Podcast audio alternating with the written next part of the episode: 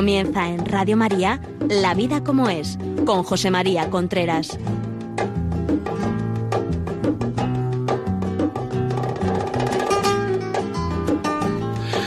Hola amigos, buenos días. Aquí estamos nuevamente en La Vida como es, el programa que semanalmente llega a ustedes a través de Radio María. Les habla José María Contreras.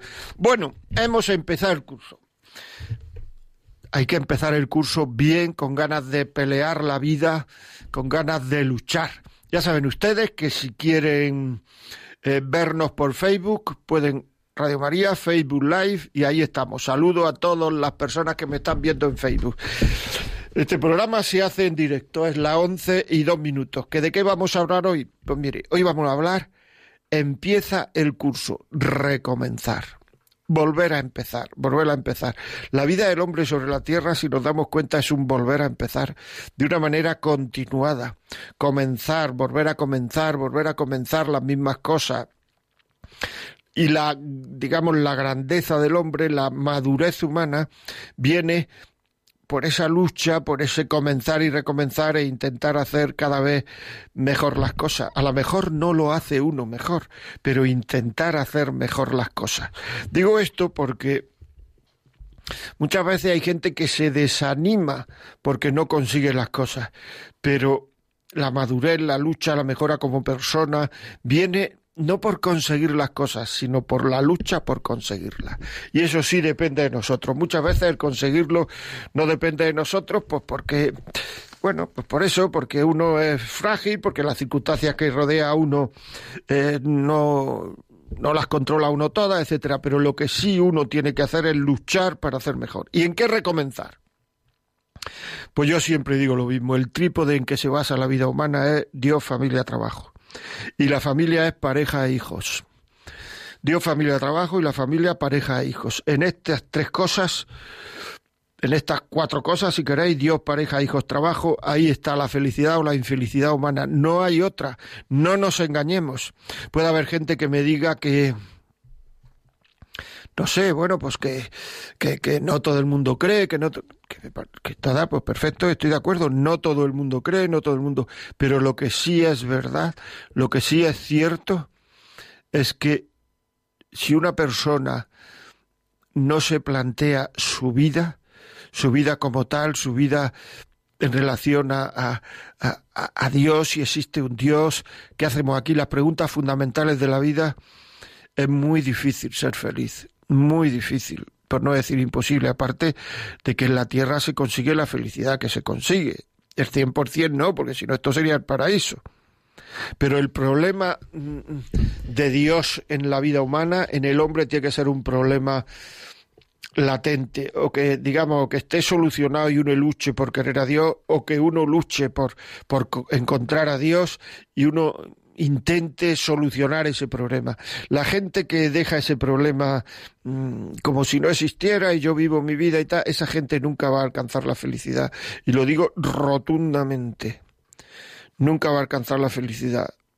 La despreocupación la despreocupación del tema de Dios hace que el hombre no alcance nunca la felicidad, porque en el hombre hay algo que trasciende el hombre, aunque no quiera. Una frase que es muy común, que utilizamos con frecuencia, es que se utiliza pues cuando uno está enfermo, cuando uno hace deporte, cuando uno es yo conozco mi cuerpo. ¿Qué quiere decir esa frase si pensamos un poco?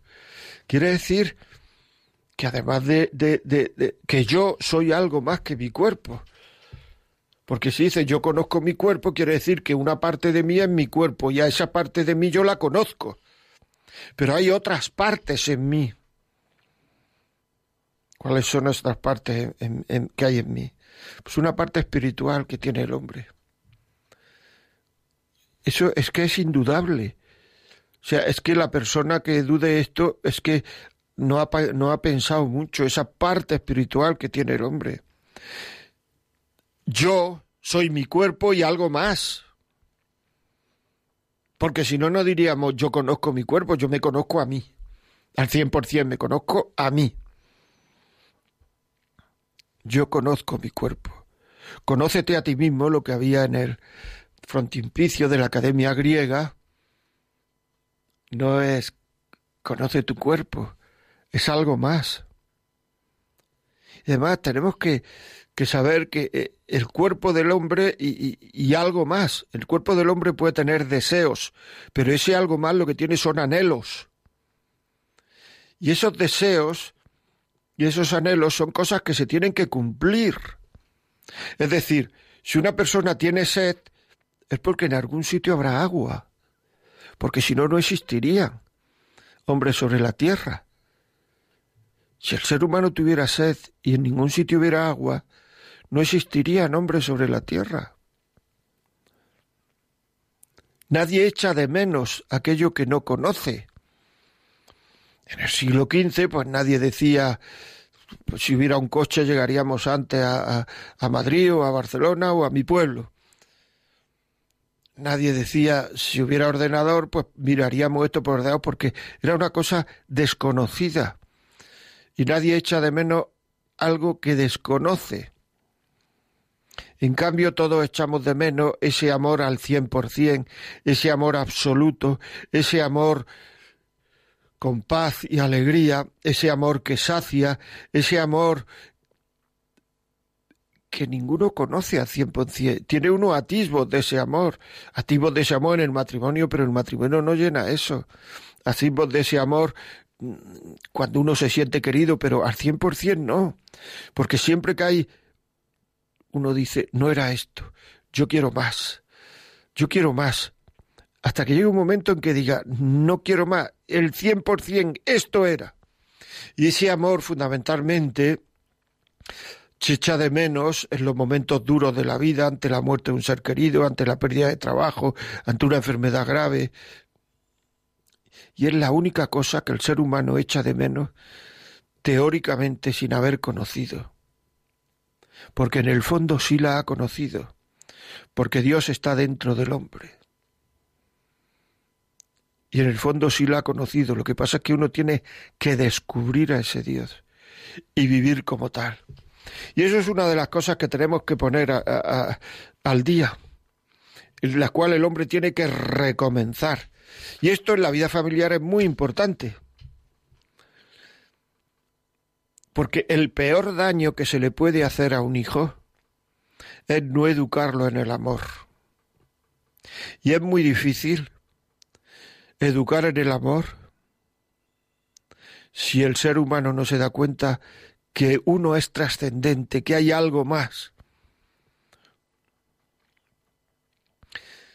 que si aquello que yo voy buscando, que se llama anhelo, humanamente es imposible de conseguir, habrá otra forma de conseguirlo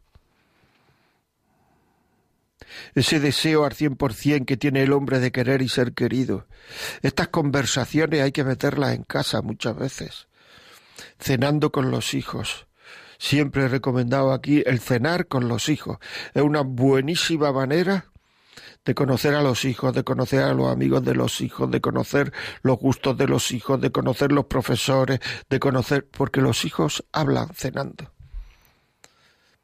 Y eso hay que, cuando uno se lo propone y pasa el tiempo, es altamente gratificante.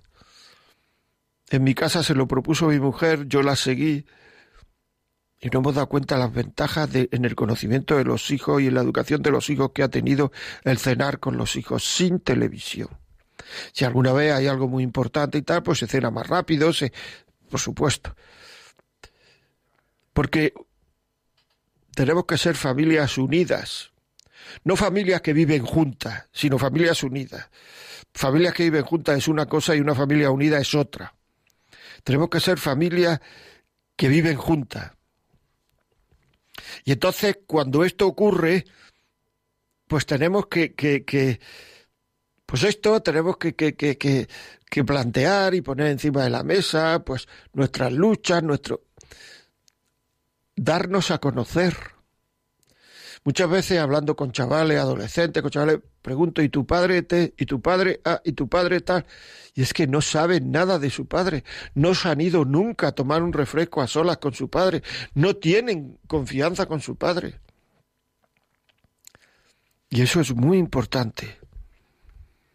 Renunciar a dar formación religiosa a los hijos es un error que va a hacer sufrir mucho a ellos, porque se les niega el conocer su verdad más íntima. Y el hombre, para ser feliz, tiene que procurar conocerse a sí mismo de una manera continuada. Conócete a ti mismo. Y la verdad más íntima del ser humano es que uno es hijo de Dios. Esa es la verdad más íntima. Y ahora eso puede dar vergüenza hasta de decirlo, hasta de pensarlo, hasta de comentarlo, pero es un hecho. Es un hecho y toda la eternidad nos vamos a estar dando cuenta que esto es un hecho, que somos hijos de Dios. Por tanto, renunciar a eso, hacer que nuestros hijos, renunciar a dar formación a los hijos en ese campo, renunciar nosotros a encontrar eso, porque muchas veces para dar formación a los hijos tenemos que aprender nosotros. Renunciar a eso es una falta de sentido común, porque es renunciar a lo más íntimo de la vida de uno. Y muchas veces el ser humano actualmente se está haciendo análisis genético, análisis análisis de todo tipo para conocer el cuerpo y para saber qué enfermedades puedo tener en el futuro, para conocerme a mí mismo como ser biológico. Y renunciamos a conocernos como personas porque el hombre no es solamente un ser biológico, sino que es una persona. O sea, tiene un componente biológico, un componente y otro componente espiritual. Eso es persona. Y renunciar a conocernos como personas es un suicidio. O sea, es, tremendo. Y eso actualmente me diré, pues eso lo está haciendo todo el mundo. Bueno, pues está, está haciendo todo el mundo, o mucha gente, o quien sea, me están equivocando. Es que es un hecho, se están equivocando. Ah, que es que no se puede equivocar tanta gente. Pues sí, sí se puede evitar tanta gente y eso, y eso es así. Se están equivocando, amigos. Por tanto, procuremos darle a nuestros hijos la formación que necesitan. ¿Cómo es posible? ¿Cómo es posible que nos dé vergüenza y muchas veces a gente que es cristiana, que les dé vergüenza de hablar de cristianismo, de hablar de las cosas de Dios en casa con los hijos. Que dé vergüenza, como si eso fuera una cosa atrasada, fuera una cosa de niños, como una cosa, pero si vamos a estar el resto de nuestras vidas en una relación con la, con, en una relación íntima, la eternidad entera con eso, ¿cómo da vergüenza? Porque el entorno, nos produce ese ambiente que hace que nos dé vergüenza.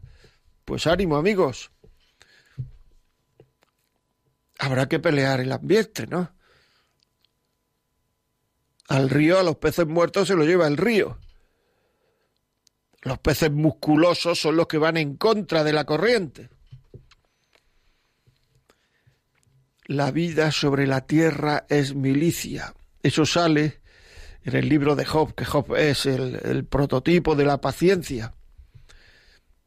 Dice Job eso, la vida, y es que es verdad, milicia, que supongo que querrá decir, vamos, seguro que quiere decir lucha, pelea, eh, lucha por mejorar, lucha. La pasividad. Yo no hago nada malo, no digo nada, no. Eso, eso son tonterías, eso no es cristiano. La pasividad no es cristiana.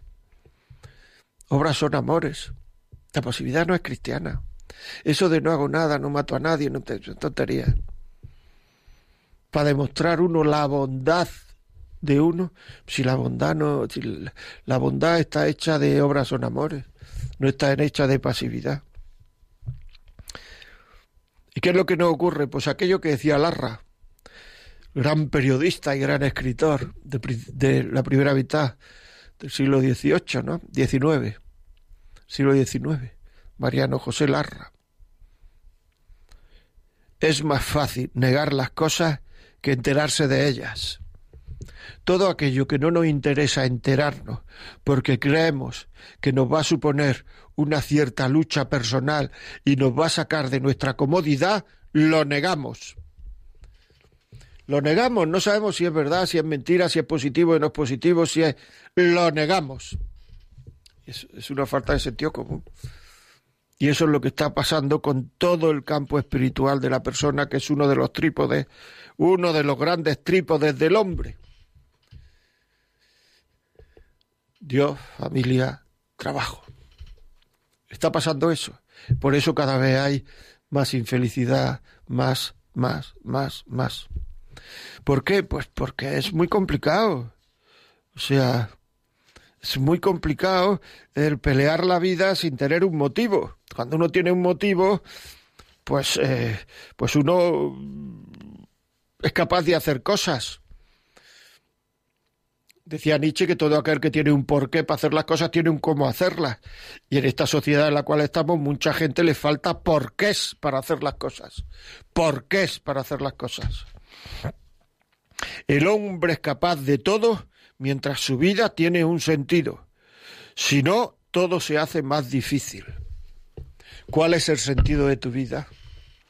El sentido de tu vida no puede ser eh, ganar dinero, disfrutar, jugar al golf, al furbo y todo lo referente con la sexualidad.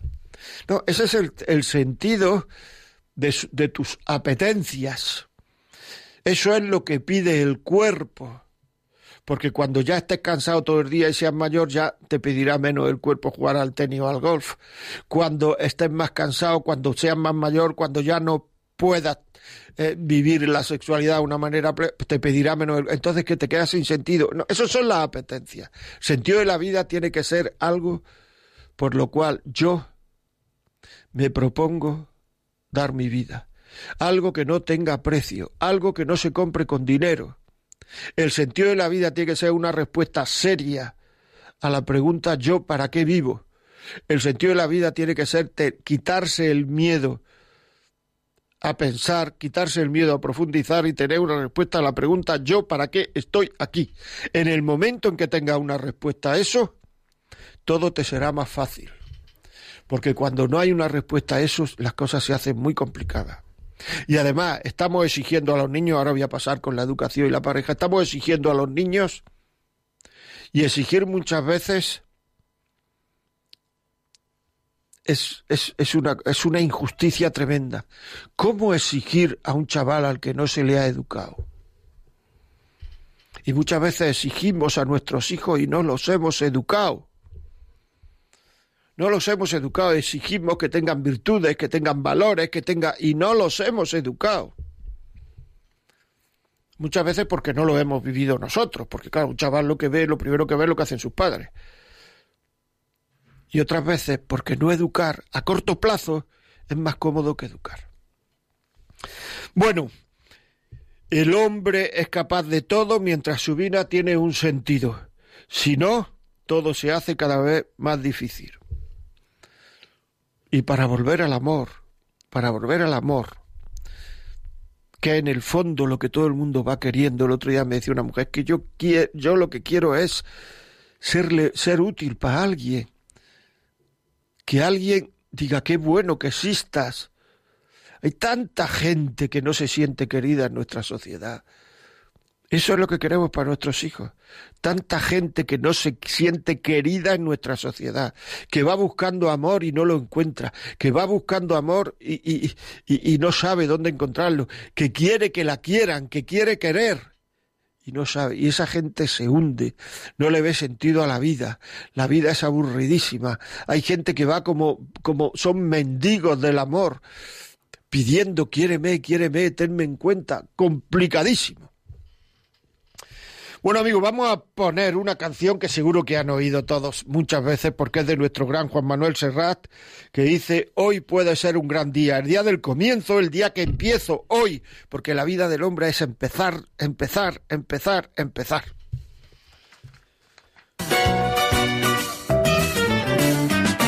Hoy puede ser un gran día, plantéatelo así Aprovechar lo que pase de largo depende en parte de ti. Dale el día libre a la experiencia para comenzar y recíbelo como si fuera fiesta de guardar. No consientas que se esfume, asómate y consume la vida granel. Hoy puede ser un gran día, duro con él.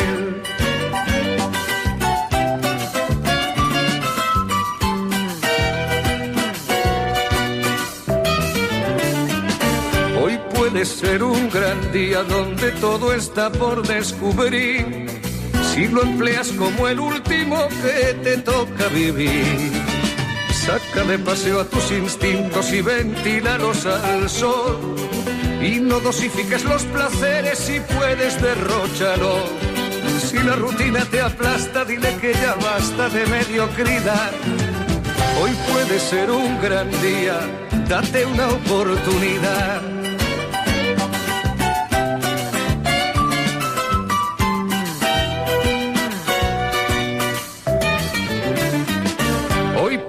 Ser un gran día imposible de recuperar. Un ejemplar único, no lo dejes escapar. Que todo cuanto te rodea lo han puesto para ti. No lo mires desde la ventana y siéntate al festín.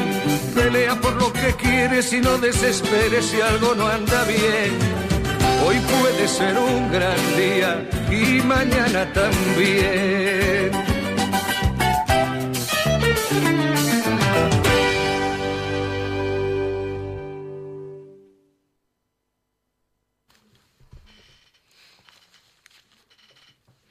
Continuamos amigos, estamos aquí en La Vida como es. estamos hablando de principios de curso, volver a empezar, recomenzar, volver a empezar suena a película, ¿verdad? Bueno, pues esto es, hoy puede ser un gran día, aprovechalo. Hoy es el primer día de lo que te queda de vida. El primer día de lo que te queda de vida. Fíjate qué emoción, qué emoción. Bueno, vamos a ver, ya saben ustedes que si este programa piensan que a alguien le puede venir bien o quiere que se escuche donde sea o lo que sea, escríbanos, no, perdón, llámenos al teléfono 91 822 8010. 91 822 8010. Si quieren escribirnos, la vida como es, arroba radiomaria.es y nos cuentan lo que quieran o, en fin, lo que les parezca bien. He contestado, yo creo, a todas las los, emails que tenía pendientes. He escrito muchos, ya saben que aquí llegan muchos emails todos los días, nos pueden decir todo lo que quieran. He contestado a Francisco, Filotea, Alicia, Macarena, María, Marco, eh, Fernando, Sandra, Elisa, etcétera, etcétera, etcétera. Si quieren algo, escríbanos. Y si lo que quieren es escuchar este programa, pues podcast, ponga José María Contreras podcast y saldrá ahí la vida como es, la fecha y este programa. Si lo ven en modo ordenador, pondrán de qué va el programa. O si no, entren a través de Radio María y busquen los podcasts de la vida como es y ahí lo pueden lo pueden escuchar. Ya le he dicho antes que el, el ser humano, el trípode de la vida como es, perdón, el trípode de, la felicidad humana, del recomenzar, está como en, tres patas. Yo, familia, trabajo. Y la familia es pareja y e, e hijos. Pareja e hijos. Pues eso es importante. Pareja e hijos. Vamos a empezar por, por, por pareja.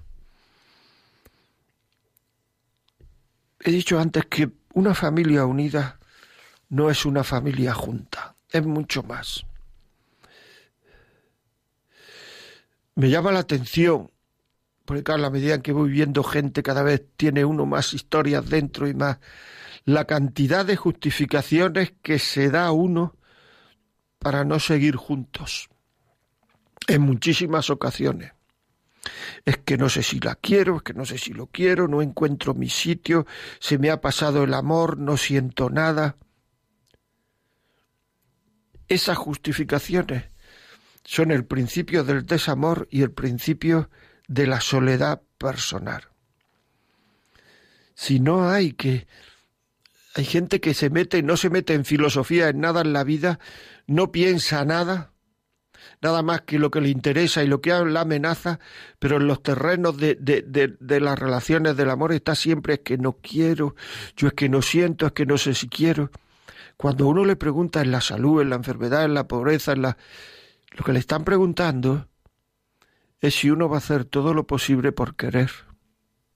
Lo que le están diciendo es, el amor depende de ti, si tú vas a poner todos los medios, porque claro, si cuando uno se casa, uno se comprometiera a estar con el otro, siempre que existiera una especie de sentimiento no sé cuánto, una especie de, de halo de no sé qué, una especie de, pues uno es que no se podría comprometer a eso, porque los sentimientos son muy variables.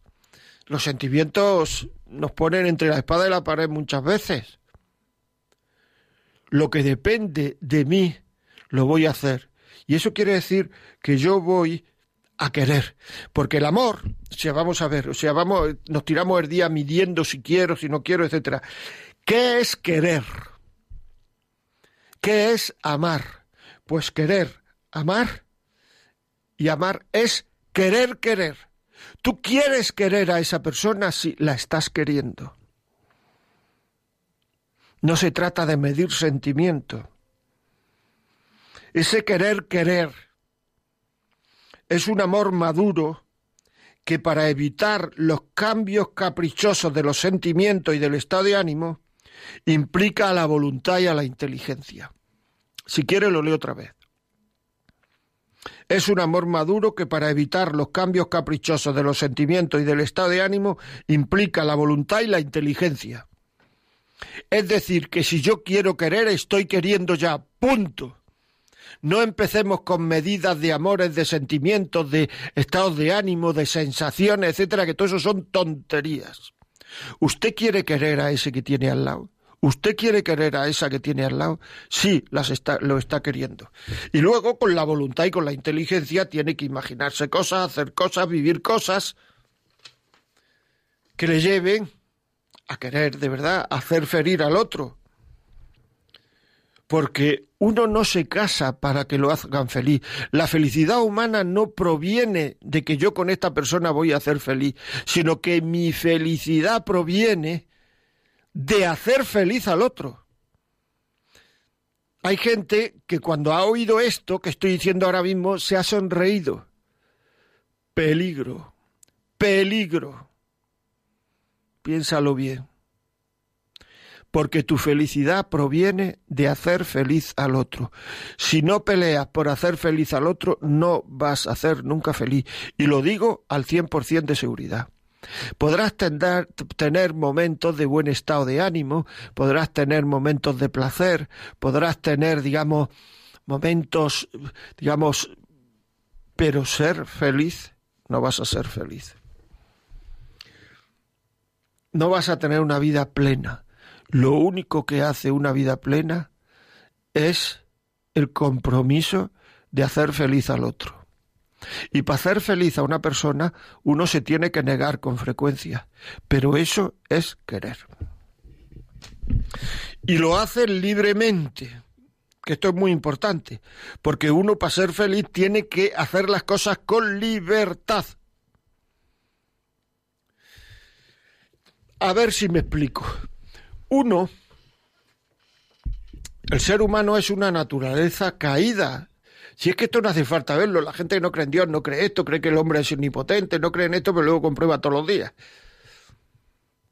El ser humano es una naturaleza caída, que tiene muchos defectos, y en la medida en que uno va creciendo se va dando cuenta que tiene más defectos, y que los defectos de carácter son cosas duras, son cosas serias, y son cosas que afectan a la felicidad de los que nos rodean. Mis defectos de carácter afectan a la felicidad de la gente que me rodea. Y ese, y ese, y, y, el pecado original afecta a mi libertad desde ese punto de vista.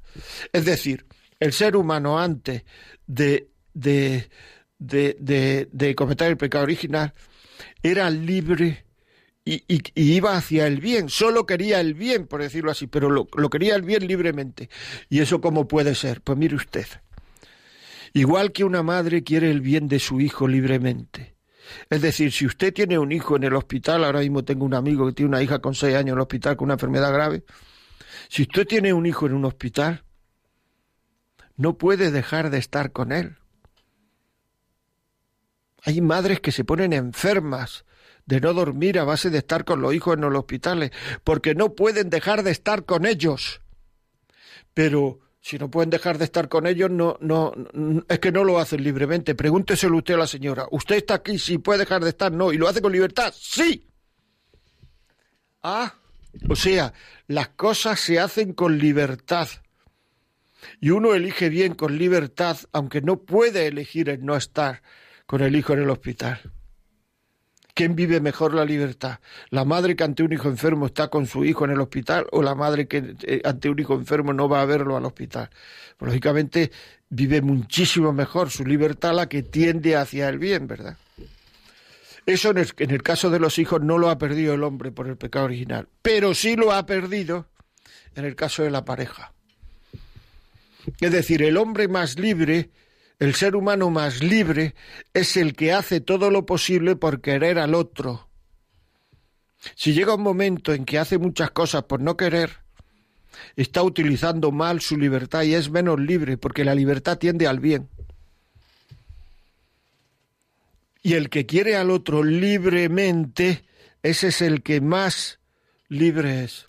Por tanto, la libertad, el amor siempre tiene que ver con la libertad. Una persona que no es, que no, que, no puede ser libre, un bebé, una persona con Alzheimer, no pueden ser libres, luego no pueden querer. Y una persona que puede querer es porque es libre. Y cuanto más tiende uno al bien, más puede querer uno. ¿Estoy explicando? Muy importante. Muy importante.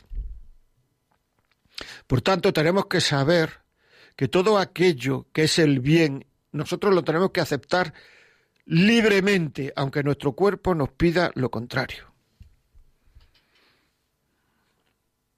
Aunque nuestro cuerpo nos pida lo contrario. Y eso es querer. Querer, querer. Por tanto, no nos hagamos lío, es que yo no sé si quiero, es que yo no sé. ¿Usted quiere quererlo? ¿Usted quiere quererla? Sí, pues la está queriendo, lo está queriendo. se ha terminado, no hay más historia. ¿Por qué nos vamos a liar?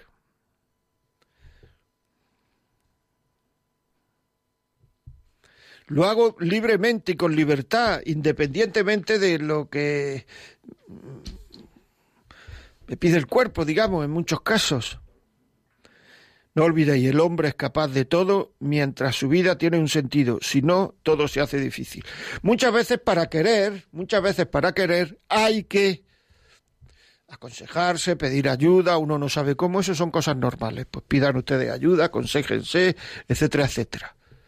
Pero para querer más fácilmente, para quitar obstáculos en el cariño, esto se hace con todos los cariños que hay, o sea, que decir, sea, quite el obstáculo. En el momento en que usted abra una puerta para dejar de querer, ha abierto la puerta a su infelicidad.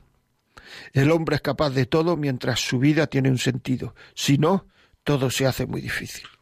En el momento en que usted abre la puerta a la infelicidad, a la infidelidad, porque es que la infelicidad y la infidelidad son cosas que van muy unidas,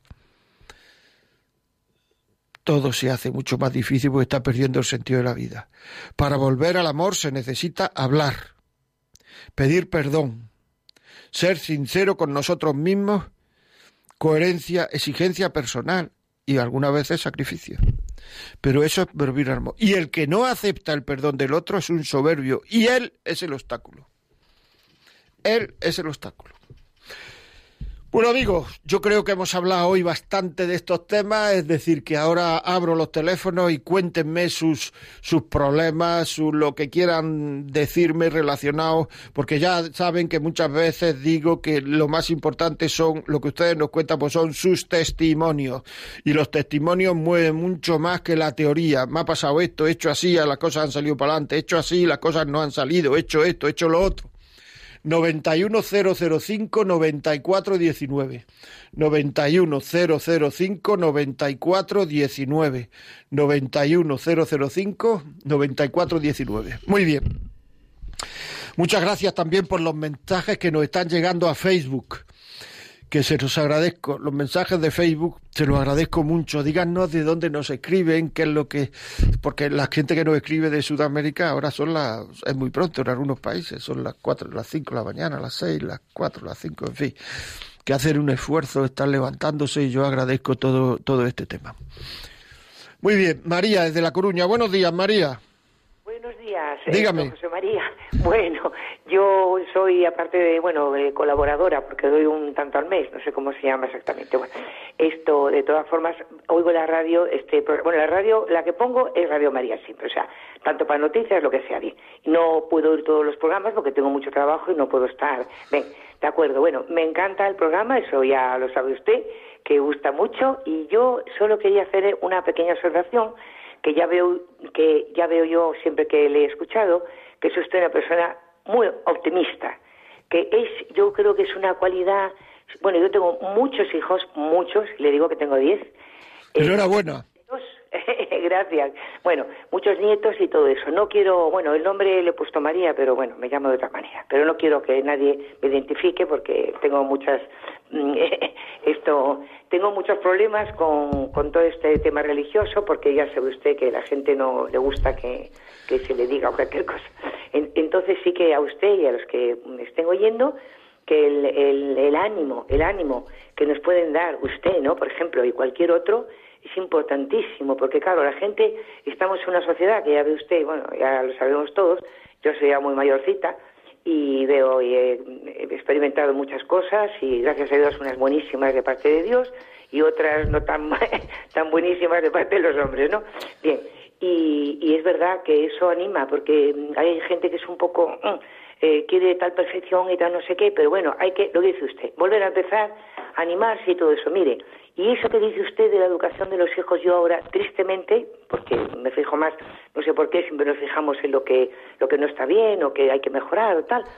Eh, yo en mi vida, eh, una, unos años, que no se les educó demasiado.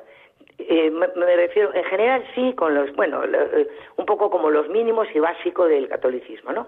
Pero es verdad que tampoco hubo, eh, no, más bien no por mi parte, sino mi cónyuge, ¿no? Entonces, es verdad, ahora han crecido, son padres de familia a su vez y todo eso, y tristemente muchos no practican absolutamente nada. Y yo sé que es que vino de ahí abajo, vino de la infancia, vino de la infancia. Y yo rezo sobre todo por ellos, por mi familia, que es mi deber, y todo, y también por mi marido, y todo eso, pero es fundamental, fundamental, porque les suena chino, están ya unas costumbres que son dificilísimas de quitar, y ya le digo, es una tristeza para mí eso, por supuesto y tiene toda la razón del mundo. Bueno, y yo dejo ya el teléfono. Pues muchísimas que... gracias, María, muchas gracias por tu comentario y por tu testimonio. Muchísimas gracias y ánimo, ¿eh? O sea que un niño, un niño, hasta que se muere el niño, no sabemos si está bien educado o mal educado, porque hay que, o sea que ánimo y a tirar para adelante. Muchas gracias. Hola, buenos días. Hola, buenos días. Dígame. Eh, mm, pues mire, le, le suelo escuchar mucho los, los, bueno, casi todos los miércoles, casi todas las semanas. Y este tema, este último tema sobre el perdón en la pareja, eh, es un tema que a mí me, me toca muy, muy de cerca. En, eh, bueno, que no sé cómo, a ver, eh, es con la relación con mi marido y resulta pues que él ese como el que se siente siempre ofendido, aunque él es el que me ofende, y bueno, pues yo espero que, que alguna vez me pida perdón por casualidad. Y no, nunca. Soy yo la que le tengo que pedir perdón porque él me ha ofendido. Entonces, bueno, yo con mis rezos y todos los días pidiéndole ayuda a, al Señor y a la Virgen para que eh, para tener fortaleza, para que me haga buena y que mm, me haga pasar un poco, claro, conforme va pasando el tiempo, al principio se me pasaba rápido, pero me doy cuenta que conforme voy avanzando en años, yo ya soy mayor, eh, mm, es como un callo. Y, pero bueno, no puedo vivir yo, no puedo vivir tantos días así, ni dos, ni tres, ni, ni cuatro días, que me parece un mundo. Y bueno, yo hago de tripas corazón y como si nada y él como si nada vamos como como si nada pero porque es que no sé ni explicarme. Pues yo creo que lo he entendido. que no pide no no no yo lo he entendido que, mire. que me gustaría que alguna vez eh, en vez de estarse fijando siempre en el resto de las personas criticando a todo el mundo y enjuiciándonos a todos y él nunca se mira a sí mismo yo le he dicho mírate un poco a ti mismo y entonces de así te, cuando te conozcas eh, ya te darás cuenta, pues esto, esto, pero no, es como una indiferencia, una frialdad que le da lo mismo, que sufra, que no sufra, que, que le da lo mismo, que, o sea, bueno, una indiferencia absoluta. Lo he entendido, yo creo que lo he entendido. Mire, ha dicho una cosa muy importante. Por una parte, eso que usted está diciendo es muy frecuente aunque usted crea que es la única, es muy frecuente. Cuanto menos se conoce una persona a sí mismo, más critica, más dice, más hace, y ella nunca tiene la culpa. Eso es muy frecuente, algunas veces solo en unos campos y otras veces en el conjunto de la personalidad. No pasa nada probablemente lo que a usted le da mucha importancia de que no le pidan pero etcétera, él no le da ninguna. Luego, muchas veces las cosas tienen la importancia que, que, que, le damos nosotros, o sea, no le dé mucha importancia que tampoco es para tanto. Pero le voy a decir una cosa, es que el perdón es una cosa que trasciende a, lo humano en muchas cosas. Usted se da cuenta que muchas, muchas veces nosotros no hacemos más que ofender a Dios y Dios nos tiene que hacer a nosotros la pelotilla, por decirlo así, nos tiene que hacer dar coba para que le pidamos perdón. Es lo que usted me está contando. Y eso lo veo yo y lo he visto yo con mis hijos, que muchas veces el hijo te está, te está haciendo una cosa que está mal objetivamente y para ponerte a bien, a, bien con él algunas veces dice, bueno, pues no tiene importancia. Bueno, hijo, si te he dicho algo que te ha molestado, perdona. Y le estás tú pidiendo perdón a él cuando ha sido él que te ha faltado el respeto. Y eso porque lo hace uno por cariño, porque el chaval no se rebote peor, porque va a ser peor para él y tal. Yo le diría una cosa, no le dé importancia a lo que dice, porque usted eh, puede estar enganchada en lo que dice su marido, porque si usted dijera eso, para usted sería un fallo muy gordo, pero para su marido no es ningún fallo, es su forma de vida, es que opina de eso, opina de todo, pero no le da la importancia que usted tiene. Yo creo que por ahí van los tiros. Por ahí van bastante los tiros, por la importancia que le da a usted que no es que no es que no la tenga, pero que como él no se la da, pues lo que a usted le parece importantísimo, a él le parece una tontería. Y entonces, bueno, pues ya está. Hecho de que se conozca, alguna vez se lo puede decir, pero tampoco mucho, porque es que a lo mejor, bueno, él ya irá viendo. Muy bien, seguimos. Manuel, desde Málaga. Buenos días. Bueno, hola, soy Manuel y llamaba desde Úbeda. Ah, desde Úbeda, en Jaén, sí, sí, dígame. sí, efectivamente.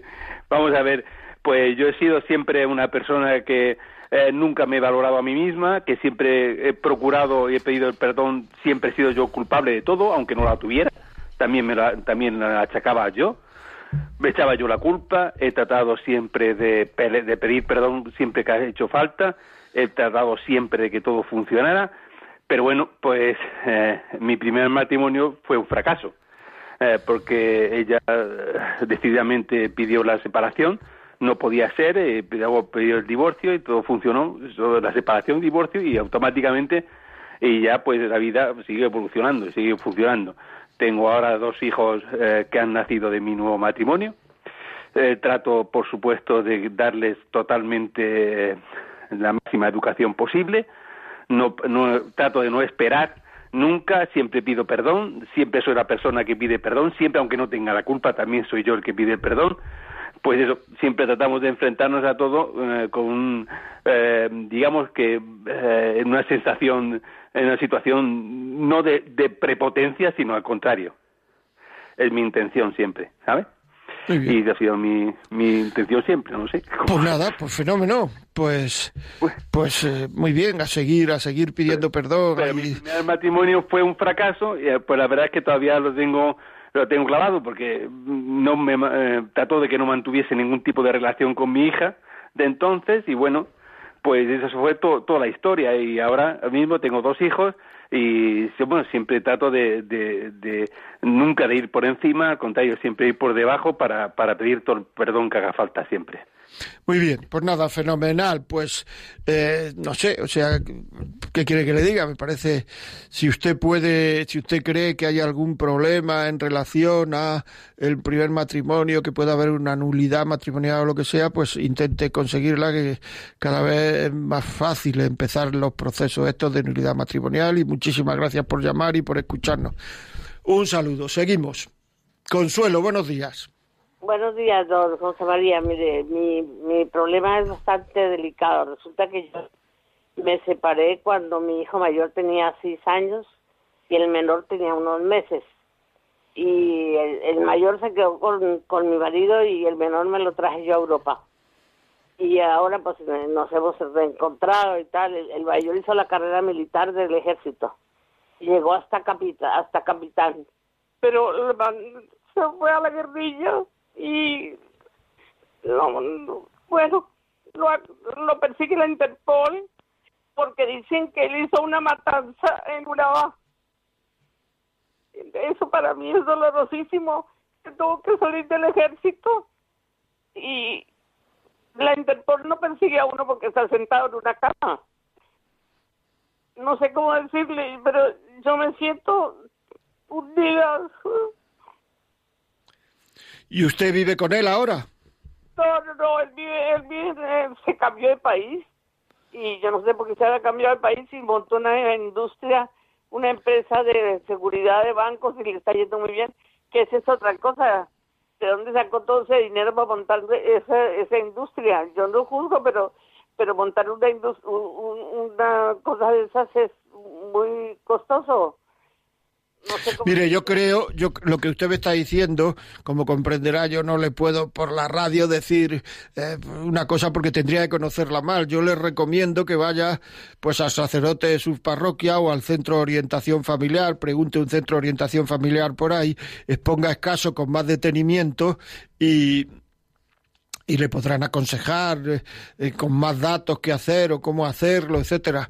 O sea que es que yo no le puedo decir eh, nada más, solamente le puedo decir que internamente usted perdone, que aunque no lo sienta con el corazón, basta con que uno con la cabeza diga quiero perdonar para, para perdonar. O sea, quiero decir que no se, no se preocupe y, haga eso, vaya ya a la parroquia o al centro de orientación familiar y le digan que dónde puede, eh, digamos, exponga el caso y dónde le pueden ayudar. Muchísimas gracias por vuestras llamadas, Consuelo. Ahora Diego desde Canarias, buenos días. Hola, buenos días. Dígame. Eh, felicitarle de nuevo por el programa porque hace mucho bien. Muchas gracias. Eh, eh, yo soy de una época que no había esa formación que hay hoy en la familia pero sí ah, la única formación que había es que los padres pues eh, procuraban que los, sus hijos fueran eh, cumplidores con la iglesia y, y, la misa y, pero no había una formación como la que hay hoy. Pero la, la única formación que tenía mi madre es de los consejos que es una sabiduría que venía de lo alto. Mis hijos, esto, esto es así, no, nunca eh, tengan esto. Bueno. Siempre perdonen a las personas que le que le ofenden eh, procuren no guardar rencor. Pues mire usted, si usted de esa época dice, no es poco enseñar a la, no es poco enseñar a, la gente a querer, a no guardar rencor, a comportarse bien, a vivir el cristianismo, que es lo que usted me ha dicho. Ojalá en esta época también todos hiciéramos lo mismo. Por tanto, no se preocupe, usted de una época muy buena y siga los consejos que aprendió en su casa con su familia, porque merecen la pena. Muchísimas gracias por su llamada. Margarita, buenos días. Buenos días. Dígame. Bueno, mire, yo llamo aquí de Valencia. Hace un año mi esposo entró en el hospital, estaba conduciendo, estaba bien, eh, consciente, entró, eh, le hicieron unos análisis, y lo llevaron a hacer un TAC y cuando salió del TAC no me conocía a mí, eh, no sabía dónde estaba, perdió totalmente la noción del tiempo, y bueno, mm, cuando salió del hospital eh, salió pesando 60 kilos y salió muy mal en silla de ruedas, usando pañales. Eh, ahí es como que me hubieran quitado media vida porque yo me, costó mucho solita eh, sacarlo adelante. eh, con él, eh, tratando de ver qué le daba de comer porque no podía comer nada sólido y bueno, solita yo tratando de ver porque es que nunca me había pasado algo así y como yo había cuidado a abuelitos tenía más o menos noción de lo que podía hacer pero me costó mucho y comencé a escuchar Radio María y en Radio María yo ahí eh, tuve la orientación que tenía antes cuando estaba en mi país que era la Virgen, Jesucito, el Sagrado Corazón, porque allá hacemos una procesión todos los años en septiembre, el primer fin de semana y vamos va eh, 80 kilómetros de línea de gente caminando y adorando a la Virgen. Y ahora, bueno, ahora yo le pedí tanto a la Virgen, le pedí tanto al Sagrado Corazón que ahora mi esposo está mucho mejor, ha aumentado 15 kilos, pero yo le cuesta un poquito todavía el escuchar la palabra de Dios, porque la escucha un día, pero al día siguiente ya como es que le cuesta. Pero bueno, ahora me está diciendo que no, que se va a portar bien, porque hubo muchas veces que yo quise tirar la toalla y, que claro, eh, a veces el, malvado te, te mete ideas raras en la cabeza, y pero claro, pero es que mm, yo sé que podemos salir adelante con la ayuda de ustedes y con la bendición de ustedes que los escuchamos todos los días y que Dios los bendiga porque eh, son lo mejor lo mejor que he visto en mi vida la todos ustedes, el Padrecito, el Padre Prada, que lo escucho con tanto amor, rezamos el rosario, hacemos muchas cosas que yo había olvidado ya de mi país. Margarita, Margarita, muchísimas gracias. Nos hacemos una idea. Yo le agradezco lo que nos dice en nombre de la radio y Radio María, la radio que cambia vidas, ¿no? Usted acaba de decir que, acá, que ha cambiado su vida, se lo agradezco mucho, siga para adelante, tenga optimismo y sepa dar gracias. Yo esto lo digo aquí porque los oyentes, ahora seguro que muchos oyentes se preocuparán por usted y, en fin, rezarán por usted y lo harán. O sea que muchísimas gracias, muy amable por su testimonio que ha sido muy, muy acogedor. Muchas gracias. Mari, desde La Rioja, buenos días. Hola, buenos días. Dígame. Eh, yo quería decirle que es la primera vez que escucho el programa y la verdad me ha encantado. Eh, todo lo que dice usted, estoy al 100% con ello. Eh, cuando lo oía, digo, este es de los míos. bueno, una cosa, lo que ha dicho esa señora, no esta, sino la anterior, que dice que tiene que pedir siempre perdón y tal y cual, bueno, pues que no pasa nada. Que son personas que no se dan cuenta de que hacen mal. Que seguro, seguro, seguro que no hacen mal porque es, es cuestión de, vamos a ver, hasta de inteligencia. No se percatan, pero mm, yo pienso, pienso, según hablaba, que malicia no hay. Entonces, nada, que, que no pasa nada. Ella pide perdón. Bueno, pues eh, dice el refrán que dos no riñen si uno no quiere. Pues eh, que siga adelante, porque seguramente que lleva toda su vida así, pues como algunas veces pensamos las amigas, oye chicas, pues para un poco más que nos queda, pues vamos a seguir queriéndonos y mira, es, es el madero que tenemos, Cristo lo llevo muy a gusto, que no pasa nada, que sea feliz. Muy bien, pues fenomenal. Muchísimas gracias, porque es que, es que claro, muchas veces la convivencia no es fácil, claro que sí. Buenos días, muchísimas gracias desde La Rioja, Mari, muy amable, muchas gracias. Anónima, buenos días, dígame. Sí, buenos días. Eh, bueno, yo quería compartir, ¿verdad? Porque quiero pedir oración de parte de todos los hermanos, porque la verdad que, como estaba hablando del perdón, ¿verdad? Que a mí, eh, mi esposo pues me fue infiel hace 22 años y yo lo perdoné. Y he tratado a veces de, de olvidar el, el caso, ¿verdad? Pero ahora, últimamente, o sea, yo estoy aquí en Madrid, yo soy de Honduras y eh, pues él tiene un hijo por fuera, ¿verdad? Que no, no es mío. Entonces, pues yo lo perdoné y todo eso. Él antes eh, era, muy orgulloso y eso, no, no pedía perdón, pero bueno, ahora él ya ha cambiado porque va a la iglesia y todo. Antes, pues no era de ir a la iglesia. Pero yo ahora que, que el muchacho, él vive aquí también y entonces mis hijas, eh, pues ellas han querido tener una relación con el chico, pues a mí me cuesta muchísimo y a veces siento que, que vuelvo a recordar todo lo que pasé y por más que lo haya perdonado, pues como que se me vienen todos los pensamientos negativos y a mí me afecta muchísimo. Entonces, a veces no logro entender y yo le pido siempre a Dios que me dé la fuerza para poder superar esto y, y poder perdonar y aceptar a este chico como su hijo, porque me cuesta muchísimo. O sea, que mm, le pido a Dios perdón porque, o sea, yo antes deseaba hasta lo peor para su vida y, y yo sé que he actuado mal. Entonces yo quisiera, ¿de qué forma? O sea, ¿quién me pudiera ayudar para, para poder superar esto? Pues mire, vaya a la parroquia de su barrio y, ahí le pueden informar de quién le puede ayudar. O sea, eso, eso está claro, pero mm, digamos, eh, lo que no se le va a quitar es de la memoria, porque tendría usted que perder la memoria. Y lo que hay que hacer es, eh, digamos, intelectualmente, racionalmente, querer pedir perdón y luego el sentimiento, bueno, pues no hacerle tampoco mucho caso, pero vaya a la parroquia y pida ayuda, porque cuando uno desahoga, empieza a perdonar. O sea, muchas veces para perdonar hay que desahogar. Muchísimas gracias a todos por las llamadas, por vuestros comentarios. Ya sabéis, si queréis comentar algo, decir algo, etcétera, la vida como es arroba radiomaria.es, la vida como es arroba radiomaria.es.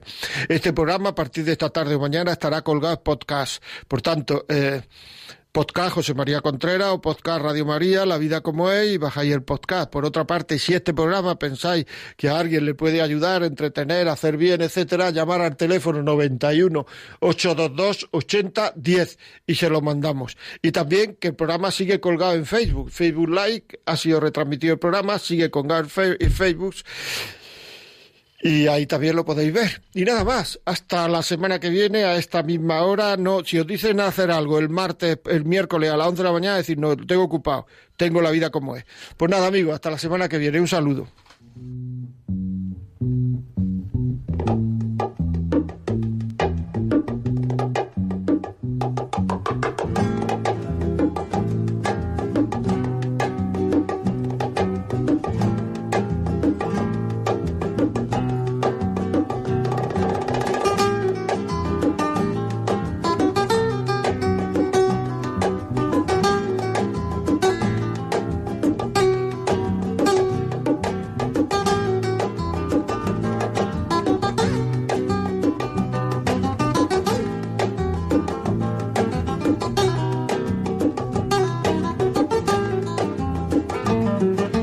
Y así finaliza en Radio María La Vida como es, un programa dirigido por José María Contreras.